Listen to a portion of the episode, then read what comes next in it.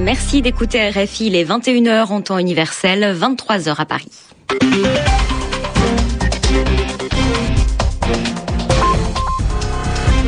Chloé Cambrelin. Bonsoir à tous et bienvenue dans votre journal en français facile, journal présenté avec Thomas Billet. Bonsoir Thomas. Bonsoir Chloé, bonsoir à tous. Au sommaire de ce journal, le coup de théâtre de la soirée. Le gouvernement tchadien a annoncé ce vendredi que le président sénégalais Abdoulaye Wade avait décidé de renvoyer l'ancien président tchadien Hissène Abré dans son pays lundi prochain. Explication à Dakar de Laurent Corot dans un instant. Des militants pro-palestiniens bloqués à l'aéroport de Tel Aviv, des centaines d'autres empêchés de monter dans leur avion pour Israël. Israël qui a envoyé aux compagnies aériennes une liste de personnes indésirables, des noms de militants qui voulaient se rendre en Cisjordanie pour une opération de soutien au peuple palestinien. Et puis la suite du scandale des écoutes téléphoniques effectuées par le tabloïd News of the World. Le gouvernement britannique veut revoir tout le système de fonctionnement de la presse. Le journal en français facile. Hissène Abré va donc retourner au Tchad. Oui, c'est la décision qui a été prise par le président sénégalais Abdoulaye Wade. Il en a informé Idriss Déby dans un communiqué.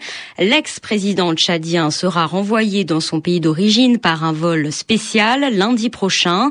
Vous le savez, Hissène Abré vit au Sénégal depuis sa chute il y a 20 ans. Il est accusé de crimes de guerre, torture et crimes contre l'humanité entre 1982 et 1990. Alors comment expliquer cette décision des autorités sénégalaises? À Dakar, les explications de notre correspondant Laurent Corot. Cette décision de la présidence sénégalaise intervient juste après le sommet de l'Union africaine de Malabo au cours duquel l'affaire Abré avait été évoquée. L'UA, lors de ce sommet, avait non seulement confirmé le mandat du Sénégal pour juger l'ancien président tchadien, mais elle lui avait aussi demandé de remplir ses obligations juridiques vis-à-vis de la Convention des Nations Unies contre la torture. Or, selon cette convention, Hissène Abré résidant au Sénégal et étant accusé d'actes de torture, le Sénégal doit soit le juger, soit l'extrader vers un pays disposé à le juger. C'est le cas du Tchad. Hissène Abré est venu se réfugier au Sénégal en 90, après avoir été chassé du pouvoir au Tchad par Idriss Déby. Il a été au cœur d'un feuilleton politico-judiciaire de 11 ans, la première plainte déposée contre lui à Dakar datant de janvier 2000.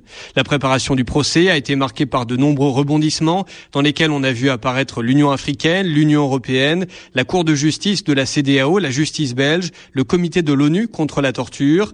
À plusieurs reprises, les associations de défense des victimes ont eu le sentiment que les autorités autorités sénégalaises au plus haut niveau ne souhaitaient pas vraiment juger Abré et qu'elles cherchaient à gagner du temps. Laurent Corot Dakar, RFI. Un nouveau bilan de l'accident d'avion survenu ce vendredi dans l'est de la République démocratique du Congo. Le directeur de la compagnie privée congolaise Ewa Bora annonce désormais 72 morts, 112 passagers étaient à bord. On vous le disait en titre, environ 200 militants pro-palestiniens ont été empêchés de monter à bord d'avions pour Israël ce vendredi. Oui, ces militants comptaient se rendre à Tel Aviv, puis en Cisjordanie pour une opération de soutien au peuple palestinien mais Israël a envoyé aux compagnies aériennes une liste de personnes indésirables. 69 militants qui ont réussi à arriver jusqu'à Tel Aviv se sont retrouvés bloqués à l'aéroport Ben Gurion. Parmi eux, il y a une trentaine de Français qui participent donc à l'opération Bienvenue en Palestine. Écoutez la coordinatrice française de l'opération, Rachida Bekti. Alors ils nous ont fermés quand on est arrivé dans les guérites euh, pour donner les passeports. C'était assez impressionnant, mais moi je pense qu'ils voulaient faire un coup de pression. Et ils ont voulu au départ nous diviser, euh, emmener des petits groupes, mais nous on a refusé. On a préféré rester groupés, et d'ailleurs c'est ce qu'il faut faire parce que euh, ils veulent isoler. Alors on n'est pas encore en rétention, mais c'est tout comme ils nous ont placés dans une salle euh, complètement isolée. Ils nous ont emmenés, euh, ils nous ont pris tous nos passeports. Quand ils nous ont emmenés dans cette salle, ils étaient quand même euh, je dirais, une bonne centaine de policiers. A priori, il y aurait d'autres Français qui seraient arrivés par d'autres vols, qui seraient incarcérés avec des Belges également. S'ils veulent nous expulser, on refusera l'expulsion parce que de toute façon, on nous a laissé venir jusque-là. Nous, ils savent très bien que c'est pour voir nos amis palestiniens et nous, euh, euh, c'est la seule chose qu'on demande. Témoignage recueilli par Daphné Gastaldi. Un nouveau vendredi de contestation dans plusieurs pays du monde arabe. En Syrie, il y a eu près de 500 000 manifestants dans la ville de Hama, selon des militants des droits de l'homme. Hama que euh, l'ambassadeur américain en Syrie a quitté à la mi-journée. Il s'y était rendu hier, jeudi, tout comme l'ambassadeur français en poste à Damas. Il y a aussi eu des rassemblements dans d'autres villes du pays. 13 protestataires auraient été tués par des tirs des forces de l'ordre à Homs, Damas et Dmer. C'est une localité proche de la capitale. En Libye, des milliers de partisans de Muammar Kadhafi se sont réunis sur la place verte à Tripoli pour afficher leur soutien au guide libyen, le colonel Kadhafi, qui a une nouvelle fois répété à la télévision que son régime ne tomberait pas et que l'OTAN devait cesser, arrêter ses frappes aériennes. Les suites de l'affaire de News of the World et de ses écoutes téléphoniques illégales. L'ancien rédacteur en chef et un journaliste du tabloïd britannique qui avait été arrêté ce vendredi ont été placés en liberté conditionnelle, c'est-à-dire remis en liberté mais avec certaines obligations. Euh, l'enquête sur le piratage des messageries de téléphone se poursuit. News of the World va arrêter de paraître. Son numéro de dimanche sera le dernier. Mais le scandale est énorme et le gouvernement veut revoir tout le système de fonctionnement de la presse, comme l'explique Nick Clegg, le vice-premier ministre britannique. Ce qu'on remarque, c'est un effondrement complet de la confiance du public dans un des piliers de l'establishment britannique. On doit maintenant profiter de l'occasion pour purifier le système. Ça ne veut pas dire interférer dans la liberté de la presse. Je crois véritablement à la liberté de la presse. Mais on ne peut pas avoir encore et toujours ce spectacle de personnes agissant dans certains journaux avec une totale impunité, comme s'il existait une loi pour eux et une loi pour les autres. On ne peut pas accorder autant de pouvoir à des gens qui brisent la vie de personnes innocentes sans qu'elles aient de compte à rendre. Il faut analyser la manière de fonctionner de la presse dans son ensemble. L'actuelle commission de régulation de la presse est clairement inefficace. Elle ne fonctionne pas. Il faut la remplacer.